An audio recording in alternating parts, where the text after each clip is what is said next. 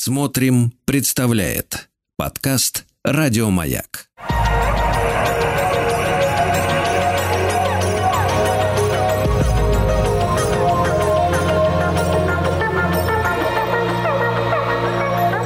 Сотворение умира. Дорогие мои, здравствуйте, с вами Артем Новиченков. И у нас сегодня четвертый завершающий эфир по Фаусту Гетте. И что, у нас с вами было вообще довольно длительное путешествие, и вот оно потихонечку подходит к концу. И э, напомню, в прошлый раз э, мы с вами, с Фаустом, э, путешествовали сквозь время и пространство. Фауст был и при дворе императора, э, и в глубокой древности, где находит мифологическую Елену Прекрасную. У него рождается сын, э, который в скорости умирает. Фауст э, получает от императора земли на берегу моря за верную службу. И, собственно, с этого момента и начинается последняя глава, последний акт Эм, после развала вот этой феодальной империи, которая описана в этой, в этой трагедии, э, становится владельцем какого-то большого относительно клочка земли, и его думы начинают быть связаны с этим с этим клочком земли. Собственно, один из главных вопросов, на которые мы попробуем найти ответ. Э, что может спасти Фауста в этой ситуации? Фауста, который э, изуродовал жизнь Маргариты, женщины, да, убил человека на дуэли, довел, э, собственно, свою возлюбленную до фактически самоубийства, до помешательства как минимум, заставил ее так или иначе, да, оставив ее, заставил ее убить собственного ребенка. Ну и вообще то, что он связался с самим сатаной, что может спасти душу Фауста, а, какие такие деяния, а, во всяком случае, восприятие Гетте. Ответ на этот вопрос есть в романе, но гораздо важнее, а, как современность воспринимает ответ Гетте, как ответ Гетте воспринимался в 20 веке, в частности, нацистской Германии, как идеи, заложенные в трагедии Гетте, в общем-то, извратили э, немцы в 20 веке, в частности. Что об этом писал Томас Ман. Именно поэтому сегодня я и выбрал для розыгрыша книгу именно Томаса Мана «Доктор Фаустус».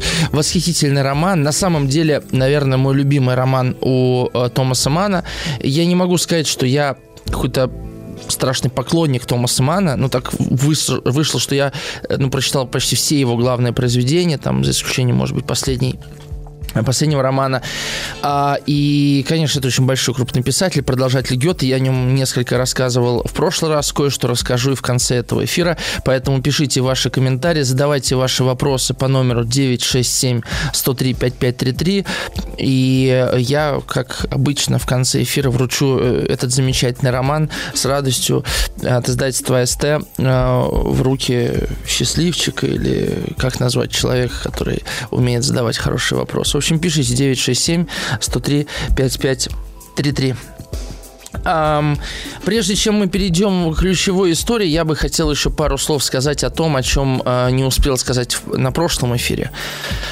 Я боком коснулся сюжета, связанного с созданием, созданием гомункула – что такое гомункул? Ну, гомункул – это э, создание, это искусственный человек, которого алхимики хотели создать лабораторным способом. Э, в общем-то, современная наука так или иначе до сих пор пытается реализовать алхимические э, вот эти э, со, решить алхимические задачи, создание философского камня, да, решение проблемы бессмертия. Вот э, там сегодня думают над цифровым бессмертием, биологическим э, и так далее. Э, эти, ну и то же самое, да, создание жизни из ничего. Эта концепция э, так и осталась. Мы не забываем с вами, что Фауст алхимик, и это очень важно для нас Потому что, чтобы... Ну, на самом деле, это моя интерпретация, да, вообще, что такое создание философского камня. Это не просто набор химических э, каких-то действий, да, и алхимических действий, да. Это не просто магия рук, э, а это целый процесс под названием э, «великое делание». То есть, собственно, слово «магнум опус» э, отсюда и взялось, да. Это, собственно, сам процесс получения философского камня, у которого много эфемизмов, синонимов. И великое делание – это не столько процесс создания чего-то внешнего, сколько э, создания э, внутреннего человека внутри себя самого. То есть это получение абсолютной власти над своей судьбой. И э, по большому счету опус магнум опус, да, это э, э, это синоним внутренней свободы когда э, человеческая воля принадлежит целиком, э, собственно, Творцу. Эм, что там за стадии этого великого дела не были, мы можем просто зайти в э, Википедию на страницу под названием «Великое дело», не найти эти стадии. О, о них написано очень много. Кстати, недавно вышла очень любопытная и занимательная книга я начал читать, мне она очень понравилась. Так, ну, ознакомился и отложил, пока э, до нее э, еще пусть полежит, да. Э, значит, лабораторная, значит, домашняя лабораторная работа по созданию философского камня, как так начинается. Домашняя лабораторная алхимическая работа, что-то такое. Извините, я сейчас просто не помню даже автора. Русский автор, кстати говоря. И, и вот, в частности, там тоже описан процесс создания вот этого философского камня. Там есть четыре стадии. У них есть название Негреда, Альбеда, Цитринитас и Рубеда.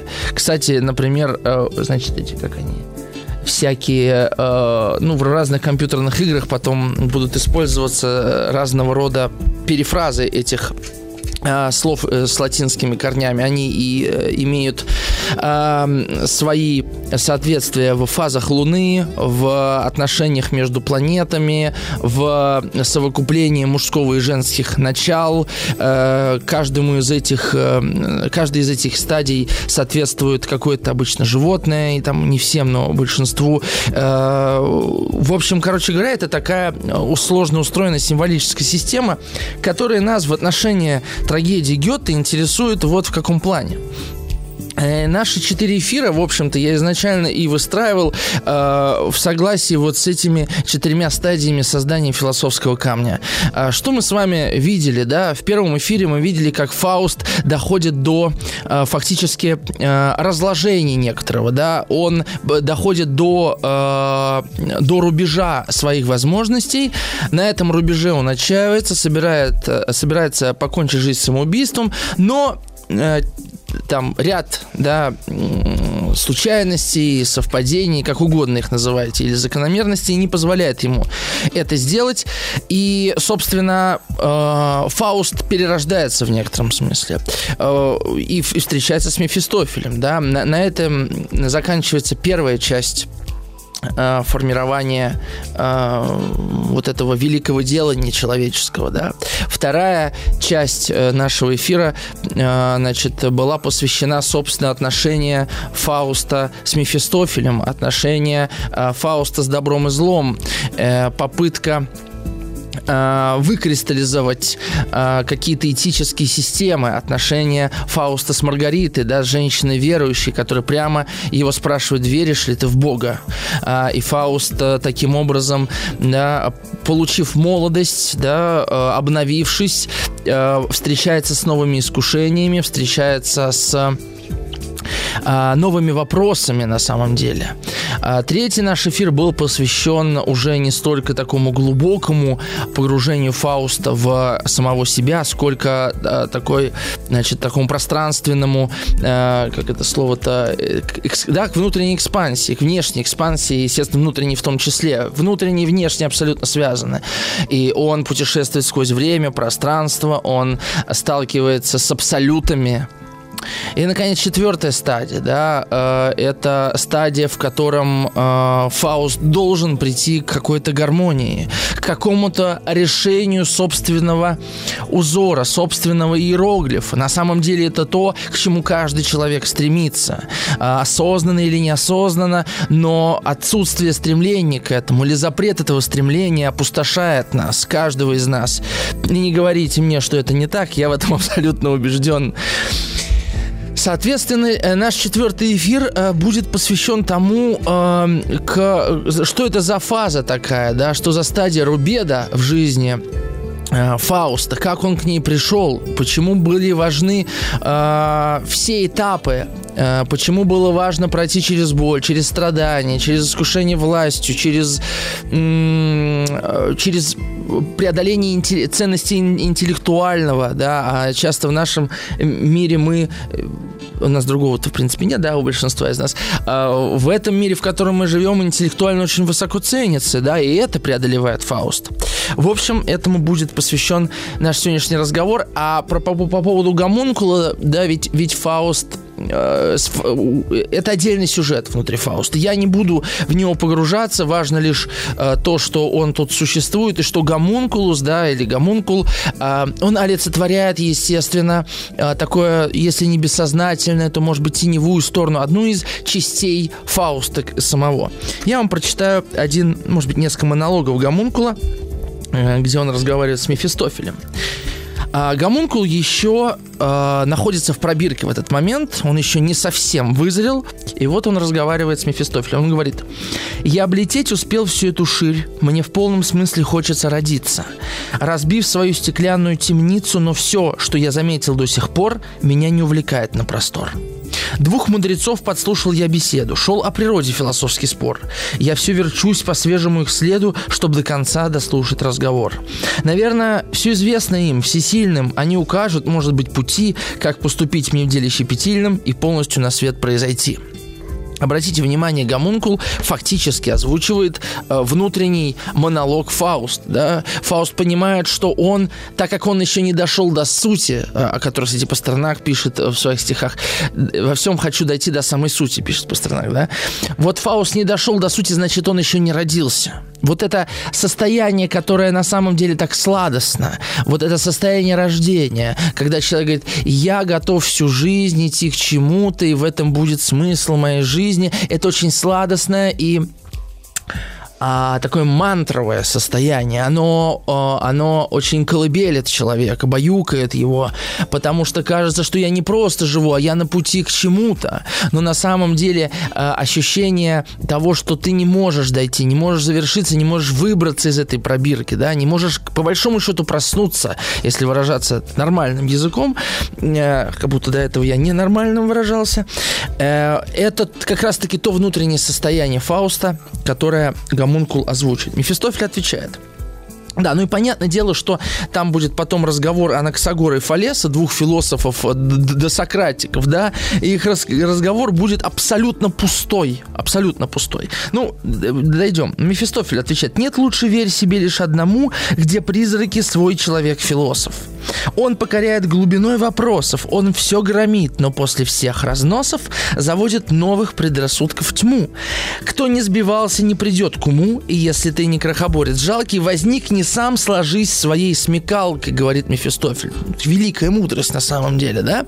Нам кажется, что если мы будем слушать передачу «Пойми себя, если сможешь», читать философские книжки, значит, э, смотреть на Ютубе видео каких-то э, мудрых мужей, э, индийских гуру и православных священников, то мы доберемся до истины. Доберемся, но не до своей. Вот что говорит Мефистофель. Да, ты можешь понять истину, истину этих философов, но истина может быть только одна, и это только твоя истина. Кто бы что ни говорил, Артем Новиченко в эфире радио Маяк, да, или э, Гёте на страницах Фауста, это все равно будет истина конкретно этого человека. Но мы часто отказываемся от поиска собственной истины, и мы соглашаемся на истину чужую, потому что она очень убедительна, она проверена на опыте другого человека, а то, глядишь, и многих, тем более, если эти истины связаны с религией, философией или искусством. Эти э, три э, кита дают нам э, самые разные истины. Да? Смысл в красоте – прекрасная истина, смысл в Боге – прекрасная истина, смысл в семье – прекрасная истина. И нельзя сказать, что это не истины, да? Но вопрос в том, какая твоя истина. Это не значит, что она должна быть какой-то уже сформулированной. Собственно, вот в этом же и есть проблема Фауста, в том, что он все знает. Он знает, о чем там писали Анаксагор, Сократ, я не знаю, э, Данте и Вергилий, но он не знает собственной истины, для чего он создан, потому что а, ту пользу, которую он приносит, она его не наполняет. Да, те знания, которые он имеет, они его не наполняют. Э, те даже тайные знания, которыми он обладает, они его не наполняют. И получается, что даже создав гомункула, казалось бы, да, реализовав одну из э, целей и мечтаний а, алхимика, э, Фауст не может быть удовлетворен. Удовлетворен вот в высшем смысле, да, удовлетвориться значит стать абсолютом, да, реализовать свой абсолют, собственно, и стать им. И это главная задача Фауста. Гомункул говорит Мефистофелю, благой совет порой неоценим. Мефистофель, счастливый путь, потом поговорим, расходится. Ну и ради шутки я прочитаю вам диалог Анаксагора и Фалеса, он коротенький, не весь, может быть. Какие доводы, Анаксагор Фалесу, какие доводы представить, чтобы взгляд превратный твой исправить? Фалес, послушно ветерку волна, но прочь бежит от валуна. Анаксагор, след извержений, гор зигзаги. Фалес. Вся жизнь проистекла из влаги. Гомункул между обоими. Простите, вторгнусь в вашу речь, э, и я хотел бы проистечь. Анаксагор, Фалес, ты б за ночь мог из стены такие взгромоздить вершины? Фалес, природа превращения шире, чем смена дня и ночи в мире. Во всем большом есть постепенность, а не внезапность и мгновенность. Анаксагор, но здесь внезапный был толчок, Плутон внутри огонь зажег, равнину газами Иол взорвал, и холм произошел. Фалес, допустим, он стоит, ну что ж, какой ты вывод извлечешь? Мы времени с тобой не ценим, занявшись этим словопрением. И так далее. И гомункул, да, он как бы, он, он только вышел в этот мир, да, и он э, впитывает чужие истины. Э, ну, в общем, там довольно длинный разговор. Э, и это вообще важный сюжет для Фауста, который часто обходит страной. Вообще вторую часть Фауста, трагедии, которую мы сейчас обсуждаем, ее убрали из школьных программ в Германии. Ее практически никогда не ставят в театре. Я уже говорил на прошлом эфире, что она такая очень интеллектуальная, она э, в ней мало действия, да, в ней много разговора. Ее сложно действительно поставить на сцене. И ее часто проскакивают. Вот. Э, и на самом деле я в своих эфирах так, ну, я гораздо больше прочитал с первой части, чем с второй, потому что читать длинные диалоги там э, Фауста с древнегреческими героями это э, отдельное удовольствие. Это не столько раскрывает для нашего формата Фауста, сколько на самом деле отражает э, величие того макрокосма, который описывает Гёте, но не только. Так или иначе, про гомункула я сказал. Так, напомню телефон 967 103 5533. А, так, я, наверное, сейчас на, на небольшое лирическое отступление уйду на полторы минуты, чтобы после э, новостей уже перейти непосредственно к самому главному. Да. Значит, смотрите, э, естественно, Естественно, вот так иногда говорят слово это, да. В общем, естественно, Гёте, э, так как э, его жизнь вместила в себя э, фактически всю эпоху романтизма, идеи романтизма так или иначе на него повлияли. Я рассказывал про Байрона неделю, на, э, да, неделю назад. И во многом помогло сформулировать ми- мир и место человека в этом мире для самого Гетта потому что Гёте искал вот этот, э, это золотое сечение между наукой и религией, да, двумя еще на тот момент противоборствующими полюсами. Сегодня наука, конечно же, побеждает религию, если мы говорим о массовости и так далее. И Гёте гораздо меньше реалистов, э, вот первый половина 19 века, э, хотел воспринимать мир как новый. То есть реалисты, которые пришли, это Бальзак, Стендаль, это, ну, и, и Диккенс и так далее, да, воспринимали мир как современность. Вообще идея современности тогда пришла. Гёте был совершенно иного э, толка. Он считал, что мир вечно воспроизводит себя. Вернемся. Сотворение кумира. Э, прочитаю несколько ваших комментариев. Напомню, что сегодня мы разыгрываем роман Томаса Мана «Доктор Фаустус». Это первый вообще э, послевоенный роман, э, который вышел буквально сразу же после Второй мировой войны. В 47-м, мне кажется, в 46-м даже году он вышел. Вот на, на сайте АСТ написано в 47-м, но мне кажется, в 46-м его уже Томас Ман опубликовал. Он писал во время Второй мировой войны. И, конечно же, ну и по названию видно, что э, темы, которые которые, которые Гетте поднимал в своей трагедии, э, Томас Ман переосмыслил всячески. Мы об этом, может быть, еще успеем поговорить в конце второго часа. Вот этот роман «Доктор Фаустус» я сегодня вручу за самый интересный вопрос или содержательный комментарий. 967-103-5533. Пишите. А, Наталья пишет. Здравствуйте, очень вас прошу сделать передачу по доктору Фаустусу. Его можно сравнивать с доктором Живаго. Два образа интеллигенции на разломе эпох с произведениями Достоевского. Можно, конечно, Наталья, но для этого мне надо этот Талмуд еще перечитать, а у меня пока желания такого нет. Я себе с дачи привез «Шум и ярость», вот хочу «Шум и ярость» перечитать и сделать эфир. Понимаете, по некоторым произведениям я могу делать эфир особо их целиком не перечитывая, как, например, про Фауста, да? А вот в отношении там, в отношении доктора Фаустаса, не знаю, мне кажется, это будет что-то очень такое, может, скомканное в каком-то смысле.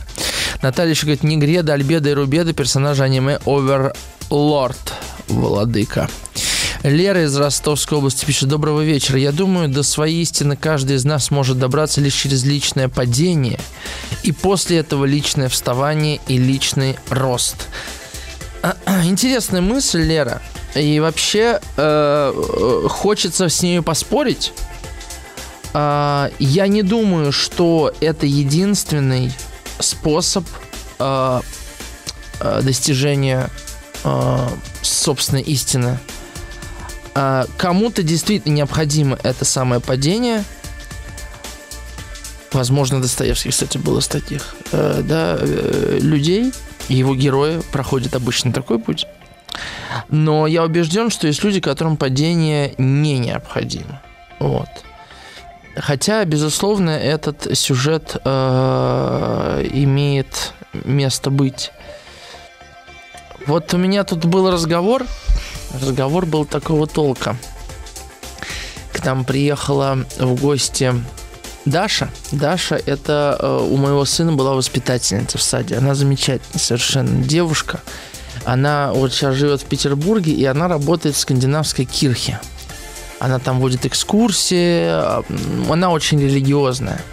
И я с ней начал разговаривать, и я э, как бы говорил о том, что вот э, наличие такой идеи, как карма, и вообще вот путь реинкарнации, мне лично ответил на многие вопросы, на которые не давал ответ христианство, в частности.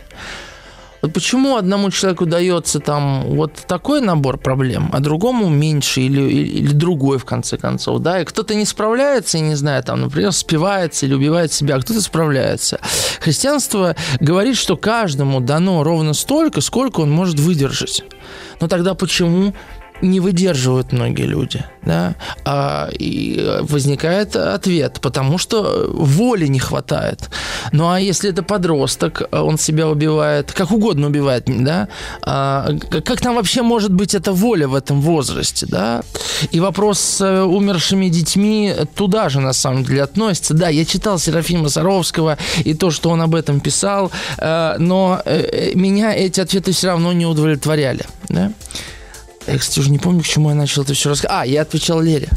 И, и вот я... Э, и, и Даша сама рассказала историю своей жизни, ну, просто из детства, из школы. Я, я понимал, что вот ее вот 10, 9 из 10, может быть, такая история сломала бы, а она, наоборот, выбралась и стала сильной. Но девятерых сломала бы, понимаете? И я не понимаю, если, если наша жизнь конечна, как утверждает христианская мысль, да, если мы умираем и ждем вечного суда, то почему тогда у нас у всех такой разный старт в этой жизни? Почему с такими разными трудностями, почему у многих эти трудности совершенно непреодолимые на самом деле? непреодолимые во многих, да, и, и кого-то трудности действительно делают чудовищем. И так случается, что у кого-то в жизни э, потом встречаются люди, которые вдруг даруют тебе свет, да, это может быть священник, это может быть какой-то даже случайный человек, и человек вдруг видит себя, да, вот он упал на это дно, Лера, о котором вы говорите, и поднялся. А у кого-то в жизни эти люди не встречаются, или этот человек их просто не видит. Ну какая разница, если я их не вижу, значит не встречаются. И вот на этот вопрос я не могу получить ответа ни у одного человека, который бы э, э, верил в, именно в Христа. Понимаете? Потому что моя вера, как вы понимаете, она уже это очень эклектичная. Вот э, то, что предлагает нам восточная мысль, да, и философская, и религиозная, мне отвечает на эти вопросы. Мне становится понятно, понятно, почему эту, э, почему мы, мы по-разному проживаем жизнь, и почему мы, у всех разное детство. Меня в детстве любили, понимаете? Почему меня любили, а какого-нибудь там Ваню из правильного класса в детстве все ненавидели? За что? И скажут, ну вот тебе вот, вот так вот, а у тебя свои сложности, у него другие. Но он вырос чудовищем, этот Ваня. Я условно говорю, Ваня, понимаете? Объясните мне это, если вы понимаете. Вот Николай пишет, а я знаю, что мы с Николаем по телефону разговаривали. Николай верит в Христа. Я знаю, вот Николай мне ответил на, на мой предыдущий спич по поводу истины. И Николай меня, конечно же, не может услышать, потому что у него своя, э, своя убежденность. Он пишет. Добрый вечер, здоровья и успехов.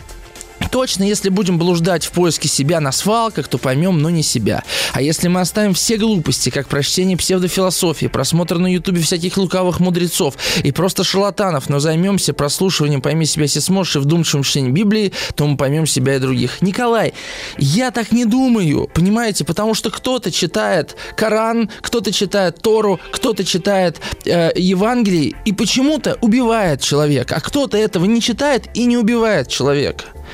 И вы мне можете сказать, что ты неправильно читаешь тот или иной текст. Но любой текст э, проходит через призму нашего восприятия. И то же самое, понимаете, в чем дело, произошло с трагедией Гетте с трагедией Гёте произошло, потому что фактически то, что написал Гёте, отчасти, конечно, не полностью, но отчасти, стало инструментом нацистской пропаганды, в конце концов. Из-за чего убивали евреев, э, э, сумасшедших э, и гомосексуалистов, понимаете? Просто потому, что исказили Гёте. Вот и все, а у Гёте об этом нет ни слова. Ну, достаточно. Никто не знает, да, как слово отзовется. И поэтому ни чтение Библии, ни пойми себя, если сможешь, ни просмотр, ничего не может привести человека к истине, кроме его самого. Вот я к чему говорю.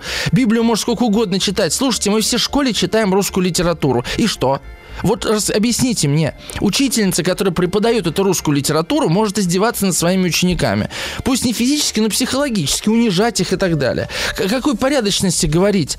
И когда вот перед тобой текст, а ты просто по писанному говоришь что-то совершенно иное. И человек оказывается, как бы гораздо, его восприятие оказывается гораздо сильнее всей той информации, всех тех истин э, и максим, которые вокруг него могут существовать, какими бы благими они ни были.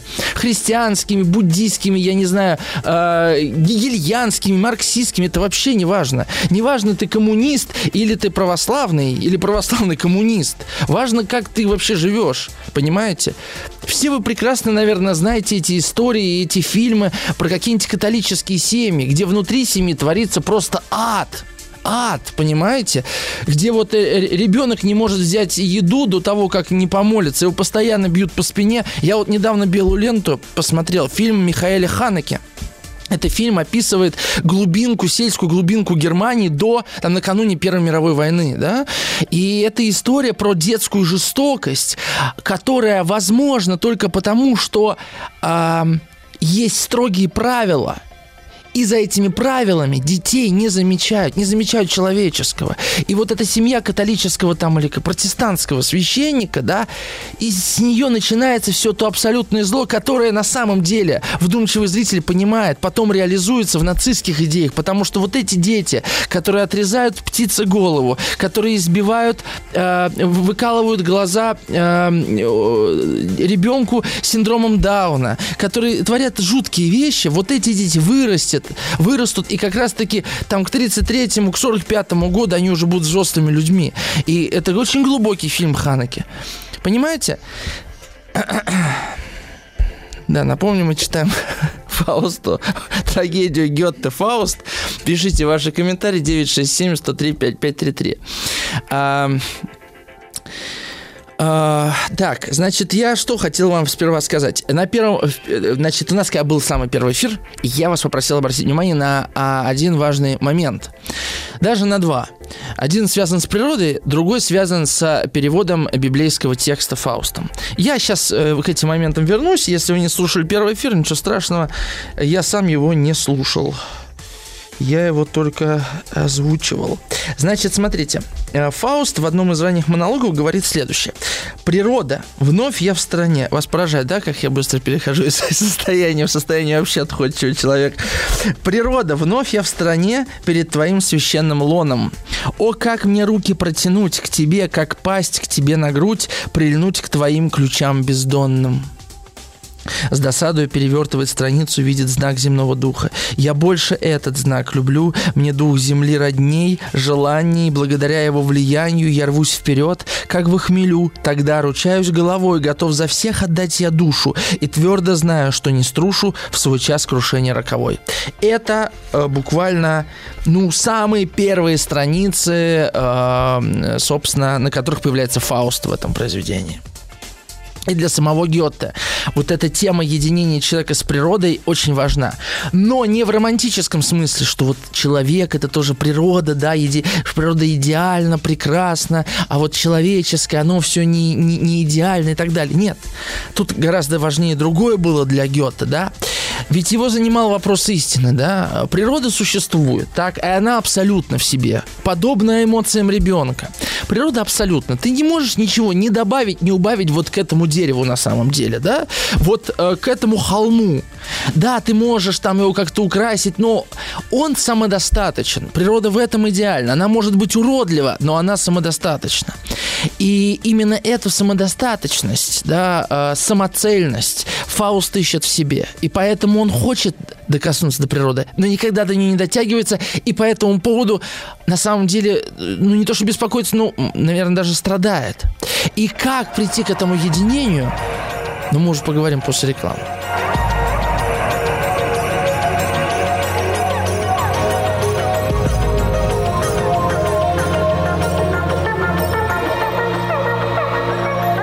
Сотворение умира. Да, спасибо, что пишете комментарии. 967-103-5533. Пишите еще, все прочитаю, все читаю. Всегда, честно говоря, все читаю. Ну, знаете, вот Максиму Горькому, например, писали письма. Очень много писем. Сотни писем. И вы не поверите, но он отвечал, э, ну, как мы знаем, на все письма, на которые только мог. Было чудовищно э, работоспособно, конечно. Это просто, не знаю, мне кажется, это какой-то... Мне кажется, это важно. Вот. А, так вот, да, этот монолог, который я прочитал, Фауста, это вообще один из главных э, монологов для самого Гёте, потому что еще даже в таком тексте, который назывался «Про Фауст», да, который Гёте еще 20 лет начал писать, уже был этот монолог.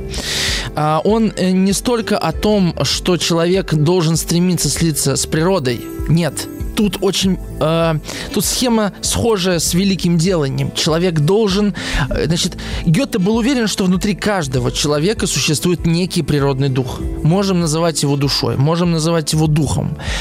А, и Гёте считал, что каждый человек обязан, да, ну не обязан, но может, этот прикрепленный к нему невидимый э, дух к его видимому телу обнаружить. И поэтому, когда Фауст видит в книге а, знак земного духа, да, он говорит, я больше этот знак люблю, мне дух земли роднее желаний, да. То есть для, э, по мнению Гёте, э, человек может познать природу только когда сам станет этой самой природой. Мы уже ее в себе содержим.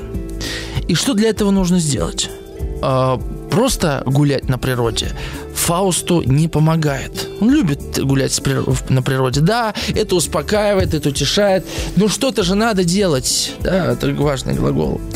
И вот э, я уже на прошлом эфире кое-что об этом прочитал. Я прочитаю, я даже не помню, может быть, я повторюсь, что это не важно. Вот такой разговор Фауста с Мефистофелем. Фауст, нет, человека ты никак истолковать не в состоянии. Что для тебя его желание? Дешевый, плоский, злой остряк. Мефистофель, пусть так, я не обижен бранью. Что ж привлекло твое внимание? И Фауст отвечает. Мой взор был сверху привлечен открытым морем в час прилива, когда весь берег до обрыва затоплен им со всех сторон. Меня все это укололо. Напомню, он озирает свои земли, да, он озирает свои земли, которые ему император дал. А меня все это укололо. Царю природы мне была обидна дерзость произвола – Свободный дух не терпит зла. Еще и то меня кольнуло, что после краткого разгула вода, уставши пребывать, со слепотой такой же ярой, очистила за пятью пять, чтобы в свой час прийти опять для повторения шутки старой. Да, вот я об этом чуть говорил. То есть э, Фауст говорит, честно говоря, меня укололо, что эта природа берет и фактически разрушает потом отходит, вы тут отстраиваете, она потом приходит, опять разрушает. Мефистофель, э, в скобочках, к зрителям. Нам Гёте периодически напоминает, что для театра текст, если что. Ну и открытие откопал. Сто тысяч лет я это знал. Фауст, страстно продолжая. Морское это полноводье, подкрадываясь на часы, приносит на века бесплодие земле прибрежной полосы. Недолговечно волн злорадства, пуста достигнутая цель, и море очищает мель, опустошив земли богатства. Разбушевавшуюся бездну я б властно обуздать хотел. Я, тратя силы бесполезные, сумел бы положить предел. То есть люди тратят силы, да, все это впустую, потому что природа все разрушает.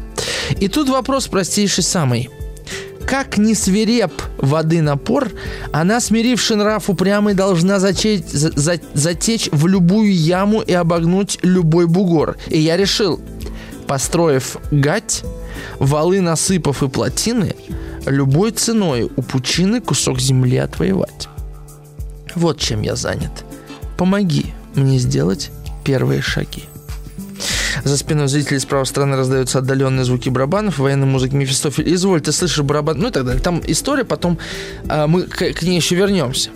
А, мы, на самом деле, пока чтение тут прервем, посмотрите, а, такой вот я прочитал вам монолог. Даже если вы никогда не читали Фауста, тем лучше. Ну, звучит так как бы двояко, да. С одной стороны, действительно, э, вот эта антропоцентричность, в которой мы живем, что человек царь природы, с ней сложно спорить, потому что действительно, э, ну, я тут мем смешной видел, значит, там э, фотографии древних городов всякие, там и Стоунхендж, там и какие-то еще развалины, и пирамиды и так далее, и на, и, и на правой картинке любой большой мегаполис, там небоскребы, огни, ну, бешено, короче, да? Но, но мы этого не замечаем, мы смотрим вот как там 3000, 6000, 7 лет, тысяч лет назад строили, и это нас восхищает, да? И вот э, а, все-таки действительно человек, человек э, совершенно уникальное существо, потому что у нас есть речь, у нас есть возможность договор, ну, много чего, да? А, самый разумный вид на планете – и вряд ли кто-то будет с этим спорить. Да, можно сказать, что есть другие виды, которые имеют то, что не имеет человек, кто-то там гумани 50. Это, это все досужие такие разговоры э, в области морали, аморальности, но на самом деле это все тоже человеческие конструкты, которые мы придумали, они нам необходимы, потому что мы не можем сами мораль сформулировать, нам надо, чтобы нам мораль дали на первых порах, потом уже кто-то до своей морали сам доходит, но это уже другой разговор. Так вот, и Фауст говорит, окей, человека создали, создала сама природа, и дух природы есть в человеке. И создала она его с возможностью преобразовывать мир, не так ли? Так. Следовательно, да, с одной стороны, мы можем прочитать монолог Фауста как монолог человека, который бросает вызов природе. Сейчас я, значит, гать построю, воды будут расходиться и сохраню кусок земли. А с другой стороны, это человек, который эту природу преображает, да, под нужды тех существ, которых Бог, которых природа создала. Поэтому э, здесь возникает такая двоякая ситуация. С одной стороны, э, Фауст э, борец с природой, а с другой стороны ее продолжать. Вот этот, этот э, как сказать, парадокс, да, мы будем разрешать в следующем часе.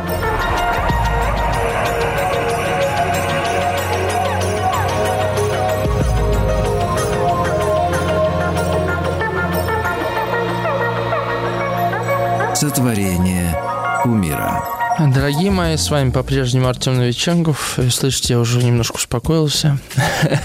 И э, передо мной э, лежит текст э, пятого акта второй части э, трагедии Гёте «Фауст».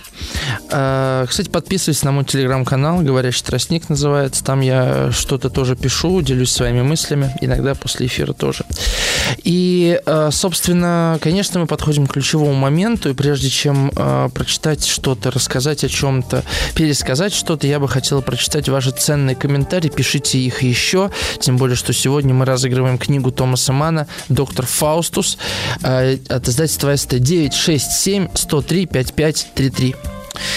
А, значит, Наталья из Орла а, предлагает посмотреть клип а, на стихи о неизвестном солдате Осипа Мандельштама. В смысле, клип на стихи Мандельштама а, а, читает и, и, и Мирон Федорович, как я понимаю. Это яркая иллюстрация того, что вера, патриотизм, благие намерения никогда не спасали от убийства ближнего, а даже напротив толкали к бессмысленному насилию. Ну что ж, э, я не могу сказать, что я не могу похвастаться, что я какую-то оригинальную мысль высказал. Конечно, это э, великий трюизм, который я озвучил, тем не менее. А Галина пишет, э, тоже не верю в то, что нам дается ровно столько, сколько мы можем вынести. Потому что у вас и у Вани, это фигура речи, да, разные родители, поэтому они ведут себя по-разному. А ведут себя по-разному, потому что опыт разный и психическая база разная. А, из э, Кабардино-Балкарии пишет. Здравствуйте, Артем. Я тоже верю в Христа, и у меня есть ответ на ваш вопрос. Человеку действительно дается ровно столько, сколько он может вынести, э, перенести. А не получается у многих людей, потому что человеческим силам есть пределы, только с помощью Бога он сможет все пережить с помощью веры во Христа. И еще мы на грешной земле живем, поэтому трудности разные у всех. С уважением, Илина. Илина, ну тогда ответьте мне на вопрос. Если ребенок родился в семье, где вообще о Боге никогда не слышали и так далее, да, вот в рамках вашей концепции, а, и э, у него, не знаю, там отец алкоголик его бьет, а, мать э, э, тоже, собственно, ничего из себя такого любящего существа не представляет. Как этот ребенок вообще, и он 13 лет умирает от, не знаю, передоза наркотиков. Расскажите мне, пожалуйста, где там э, воля, пределы человеческих сил? Это просто невозможно, понимаете? Просто это должно было бы быть чудо, чтобы у нее было столько сил, чтобы это преодолеть. Вот у этого этого конкретного подростка. Я, конечно, беру все э, в теории, но, слушайте, миллионы людей с этим сталкиваются. И потом э, еще я не понимаю вот этого подхода, что, получается, если люди не верят в Христа, да, как и у Данта, собственно, да, какие-нибудь индусы, китайцы, я не знаю, латиноамериканцы, то они и в рай не попадут. Так получается, да, как, как Вергилия в рай не взяли, потому что язычник был вот эти вещи мне совершенно не э, понятны, да, э, когда мы лишаем целые нации, народы, миллиарды людей э, Царства Небесного. Я этого тоже не понимаю. У меня это в голове не укладывается. И потом, знаете, Илина, дело в том, что то, о чем вы говорите, то, о чем э, мне говорили многие христиане, э, коим я, конечно, принадлежу, э, оно звучит очень цинично перед глазами человека, который сталкивается с непреодолимыми трудностями, когда ему говорят, человеку дано ровно столько, сколько он может выдержать, а он говорит, я не могу это выдержать, не могу, и все, и не было такой возможности. Так что э, ваш ответ, Илина, меня не удовлетворяет, извините. Но так, а, Наталья пишет, к 1933 году привело молчаливое большинство, которое не участвовало в расправах, но в глубине души их оправдывало. Это про нацизм в Германии. Лера, если воспринимать Бога и истину как одно и то же, то мое мнение таково. Господь любит не слепых, побитых, склоняющих голову овец, а тех, кто его ищет в себе, в окружающих, в природе. Все наполнено до краев. Павел пишет. Добрый вечер. Неужели Фауст это о любви? Нет, Павел из Санкт-Петербурга. Фауст не о любви, и этим он, кстати говоря, очень сильно отличается. От большинства, от подавляющего большинства европейских произведений, которые, конечно же, о любви, которая все спасает.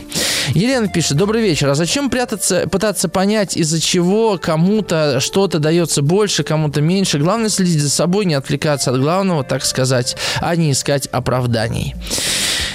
А, Лера пишет э, из Ростова. Фауст – эдакий обнаглевший коммунист. Сушит Аральское море и возмущается на исландский вулкан, который своим пробуждением мешает летать Фаустовым самолетом. Абсолютно все верно, Лера. Мы сейчас дойдем до этого э, важного поворота в сюжете э, о Фаусте. Алексей из Ростова пишет. Вам не кажется, что планета Земля так отличается от других планет, кругом, потому что была искусственно создана на окраине Вселенной для той жизни, которая сейчас здесь борется за свое существование, потому что эта форма кровожадной жизни просто достала вселенский разум.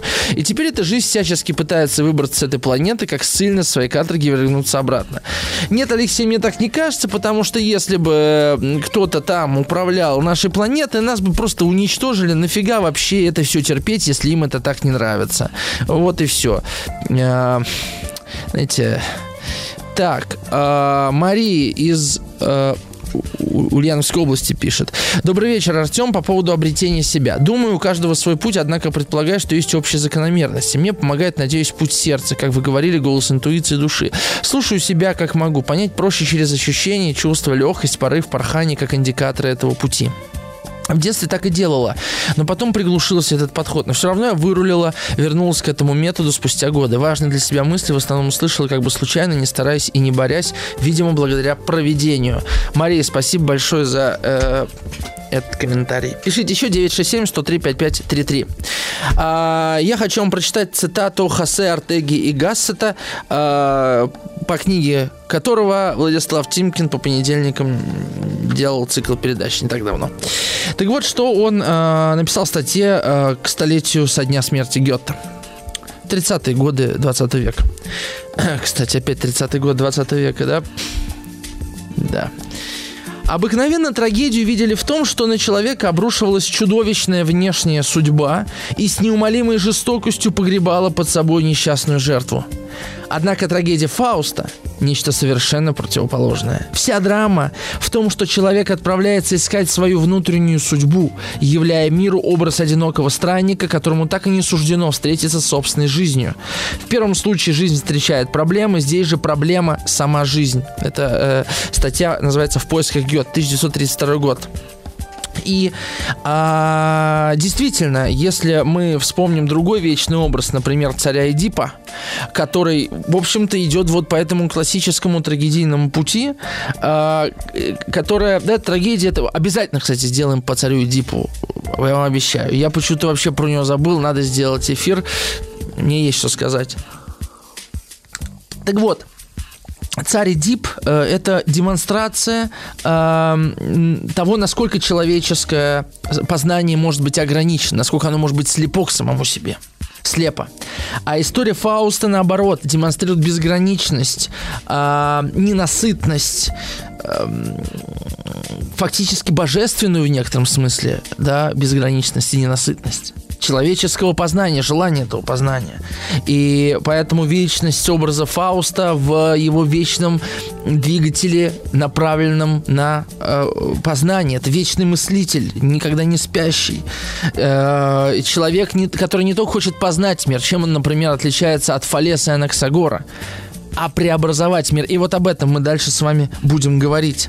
Потому что э, драма познания, по мнению Гёте, заключается в том, что человек оказывается безволен, а человек, человек ничего не делает сверх этого познания. То есть это на самом деле чисто европейский подход к осмыслению бытия, понимаете? Делать надо, а не думать.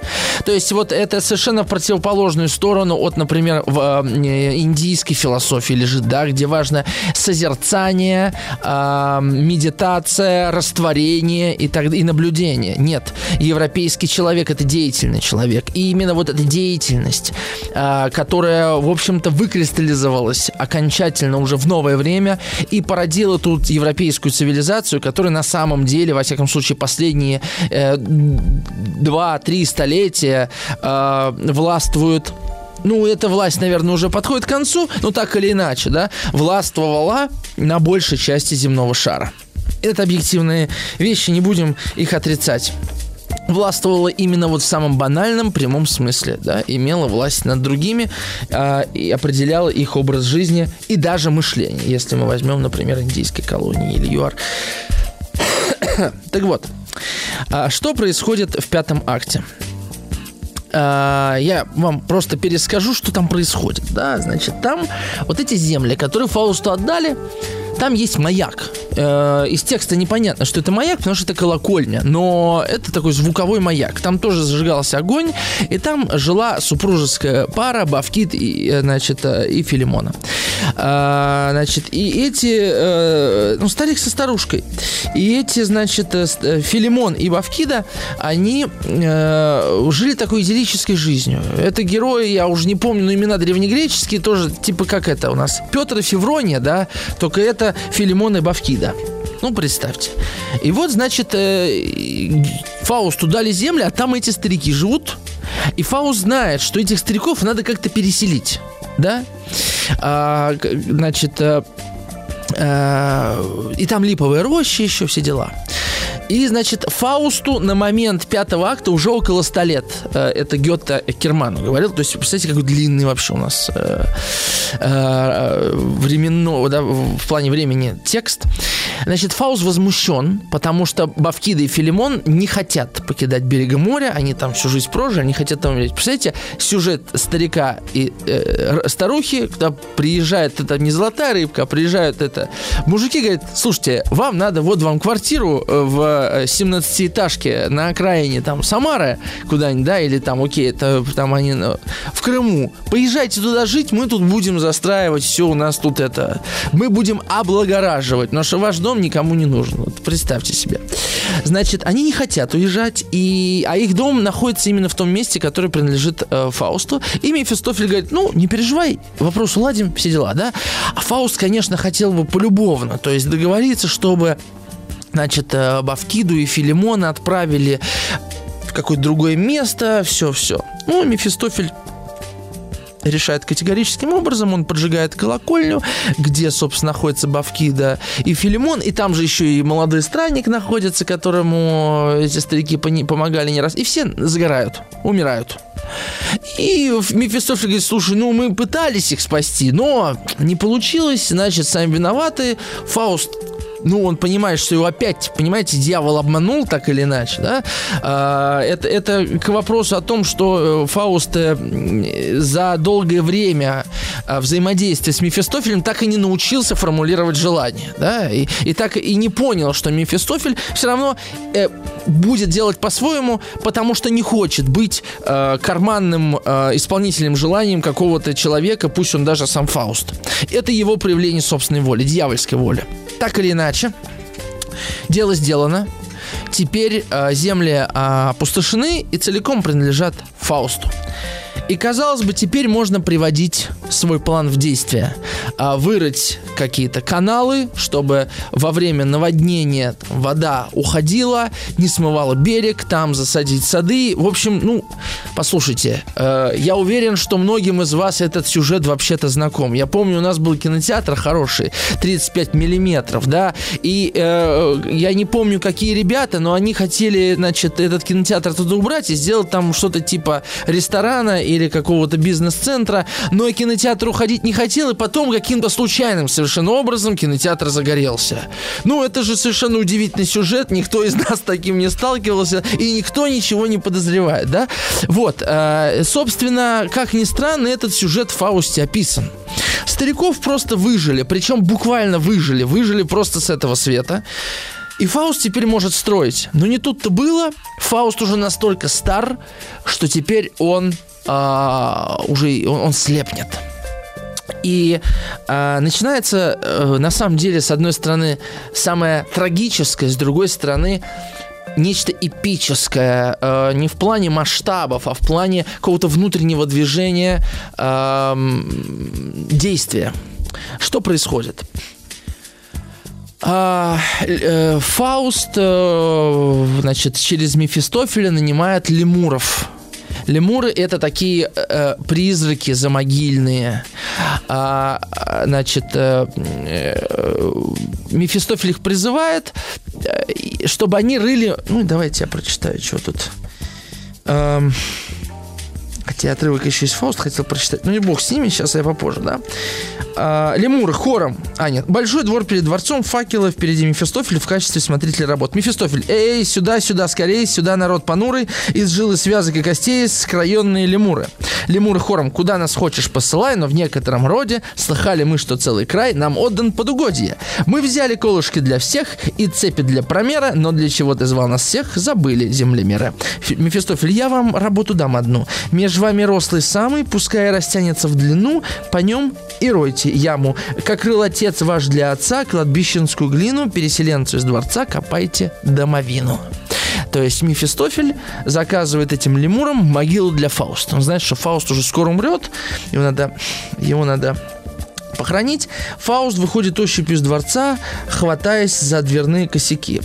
Как мне приятен этот стук лопат. Рабочие, их разобрав толпою, кладут границу бешенству прибоя. И как бы землю примирив с собой, возводят вал и насыпи крепят. Понимаете, да? То есть э, он думает, что стук лопат – это работа наконец-таки кипит, а это, по большому счету, они могилу роют – э, Фаусту. Мефистофель в сторону. На мельницу мою ты воду льешь, плотиной думая сковать буруны, морскому черту, старику Нептуну заранее готовишь ты кутеж, в союзе с нами против вас стихии, и ты узнаешь силы роковые, и в разрушение сам, как все, придешь. Фауст, надсмотрщик Мефистофель здесь, Фауст. Усилий не жалей, задатками всевозможные льготы, вербуй сюда работников без счету и доноси мне каждый день с работы, как продвигается рытье траншей. Вот это вообще, это такой образ, да? То есть э, Фауст роет траншеи для воды, понимаете? Но э, последние несколько, две сотни, три сотни лет мы роем траншеи совершенно, в первую очередь, для других целей, так? А, и то есть вообще вся эта сцена, она пронизана такими некротическими образами. Лемуры, как призраки, ослепший Фауст, дьявол, и ему роют могилу, понимаете? А он думает, что не роет могилу, а люди э, преобразовывают мир. И, значит, э, до этого маленький кусочек хотел вам прочитать. Фауст в момент ослепления. «О, если бы мне магию забыть, заклятий больше не произносить, о, если бы с природой наравне быть человеком, человеком мне». Таким я был, но приступил устав, анафеме себя и жизнь предав.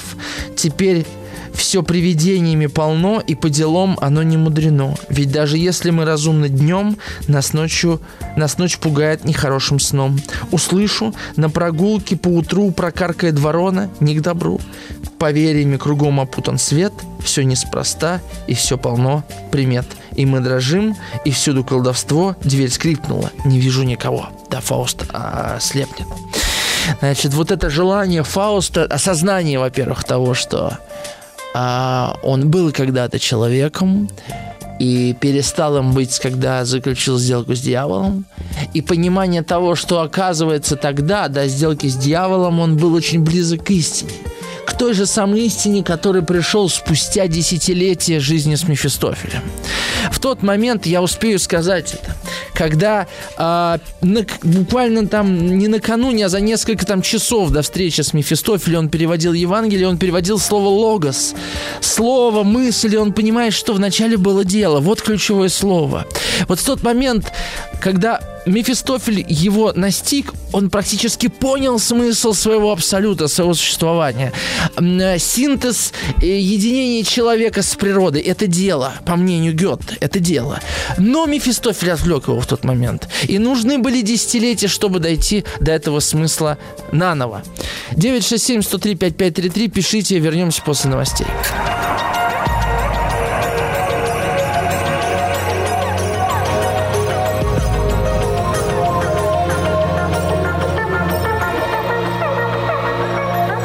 Сотворение умира. Напомню как раз вот этот отрывок из начала Фауста, его перевод э, библейского текста. В начале было слово. С первых строк загадка. Так ли понял я намек? Ведь я так высоко не ставлю слово, чтобы думать, что оно всему основа.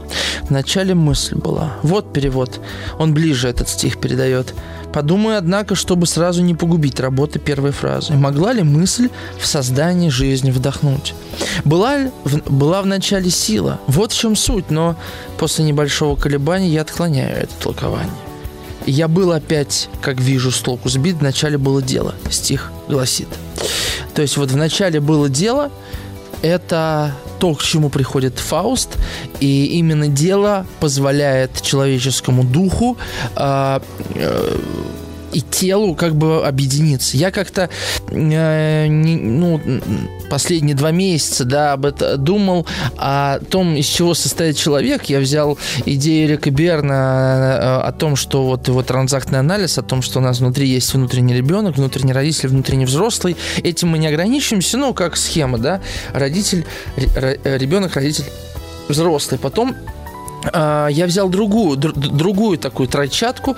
Это, собственно, желание, а, а, ум и воля, да, что сначала рождается желание, потом, ну, нам нужен ум, чтобы его сформулировать и придумать, как реализовать, и воля для, собственно, самой реализации.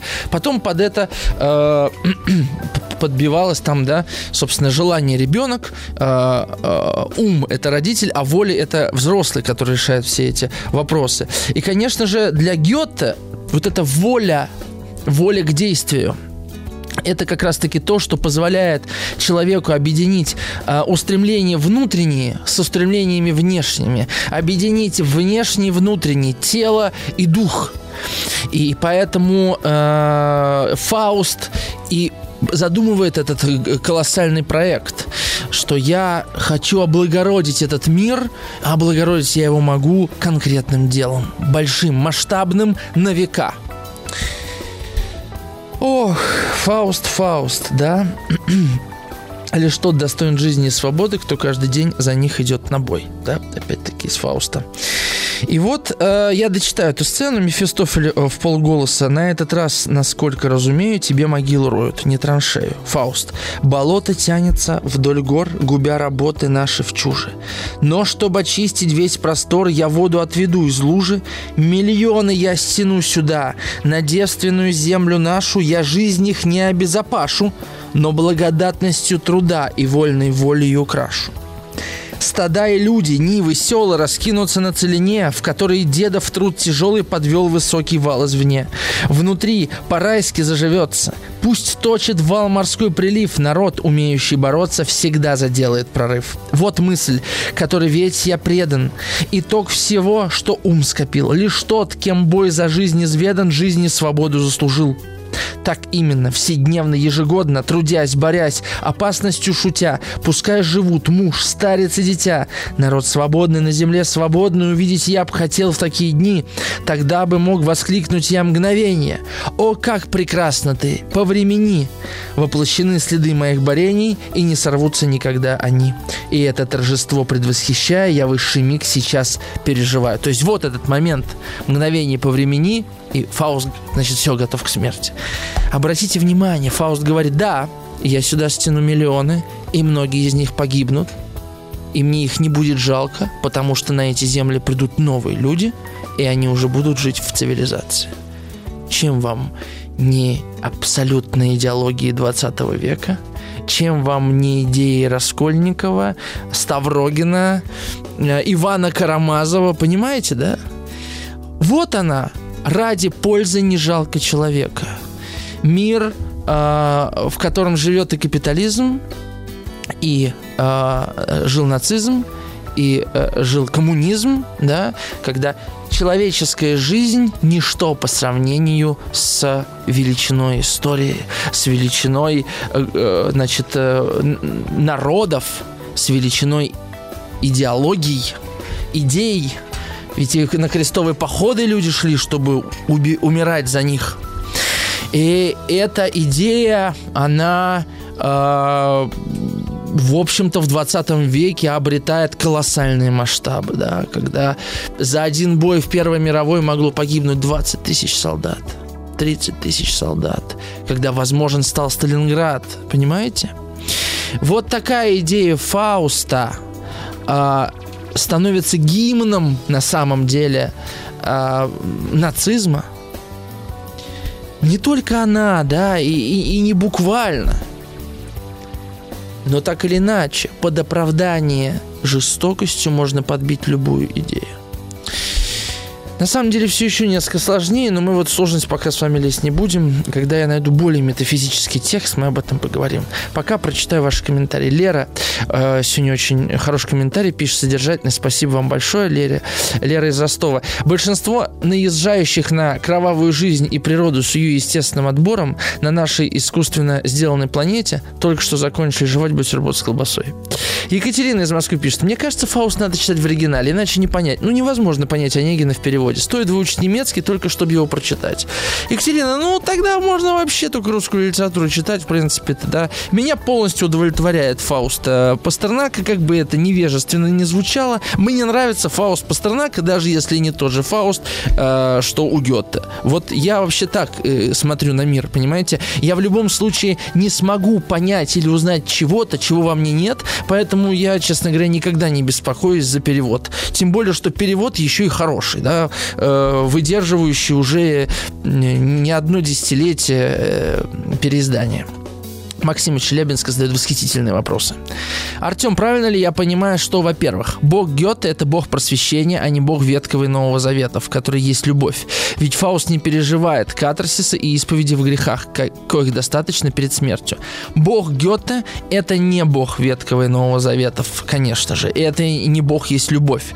Бог Гёте и в некотором роде не бог просвещения, хотя просвещение, безусловно, обладает, то есть этот бог обладает э, этой просветительской интенции к созиданию мира, да, к антропоцентричности. А, это смесь просвещения и, я бы даже сказал, какого-то язычества.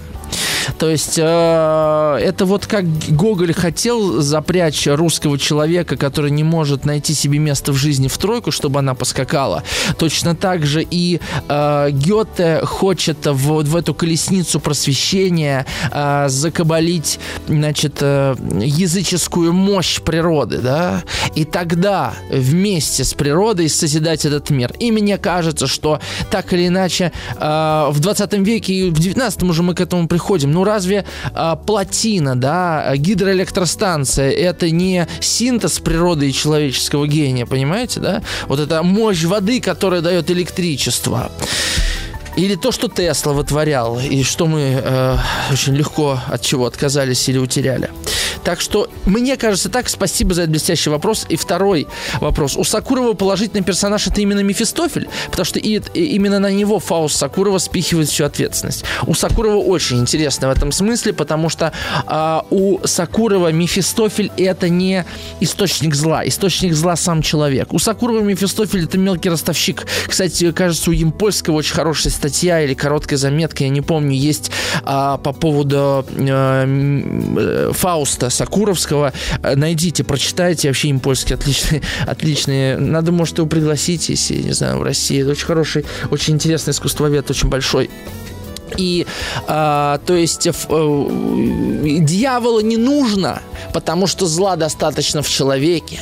Дьявол может только помочь человеку его реализовать на самом деле, в, на мой вкус, да, в Фаусте Сакурова гораздо больше влияния Достоевского даже, чем Гёте. Я бы даже так сказал, там очень много Гофмановского, вот, вот этого, да, когда дьявол не столько творит зло, сколько э, помогает человеку э, проявить свою природу. Вот так.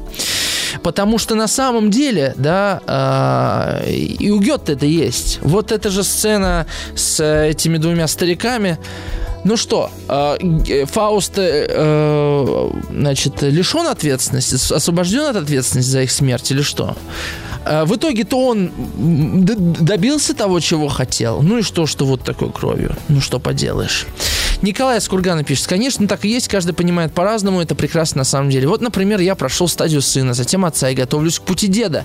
И если, будучи отцом, я должен был дать сыну законы знания, то теперь должен дать внуку мудрость. А какая мудрость без, без осознания и принятия различных путей? Я, я учусь у вас, я вспоминаю себя прежним и не хочу быть источником циничного, незыблемого закона и знания, как Мефистофель. В моем понимании он злой дед, а Фауст ищущий отец. Наверное, так и получается, что знание и закон без мудрости, любви, и приводит к злу. В общем, спасибо вам большое. Слушайте, Николай, это потрясающий комментарий. А, и я, наверное, с вами соглашусь. Да, знание и закон без мудрости и любви приводит к злу. Я с вами согласен. Во всяком случае, сейчас я с вами согласен. да, что там будет со мной через полгода, год, вы же знаете, что я не знаю. Галина из Астрахани пишет. Изначально идея, что мы можем перенести все то, что с нами происходит, была полезна для человека. Могла как-то подбодрить и, и подарить надежду на счастливое будущее. Сейчас, увы, это уже не так работает, по крайней мере, не для всех. Каждый раз, когда всплывает эта тема, вспоминаю несчастную японскую школьницу, которую пытали на протяжении 40 дней. Ад на земле, точнее, один из их, из них. Э, их тут много много. Как? Ну просто как? А главное, зачем? Да, вот. Поэтому без ответа на вопрос, что с ней было в прошлой жизни, понимаете, найти какую-то справедливость и логику практически невозможно. У нас осталось всего 7 минут, и я надеюсь, я успею. Вернемся после небольшой рекламы.